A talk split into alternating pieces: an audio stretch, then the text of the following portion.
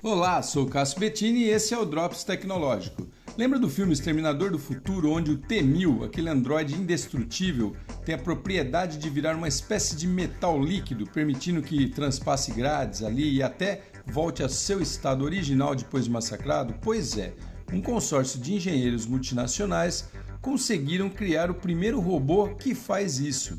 Segundo eles, é um passo e tanto para a produção de robôs flexíveis e macios que servirão para uma infinidade de aplicações, entre elas na biomedicina, que podem servir para administração de medicamentos ou remoção de tumores do organismo humano, sem falar nas possibilidades bélicas que os cientistas não gostam muito de comentar, né?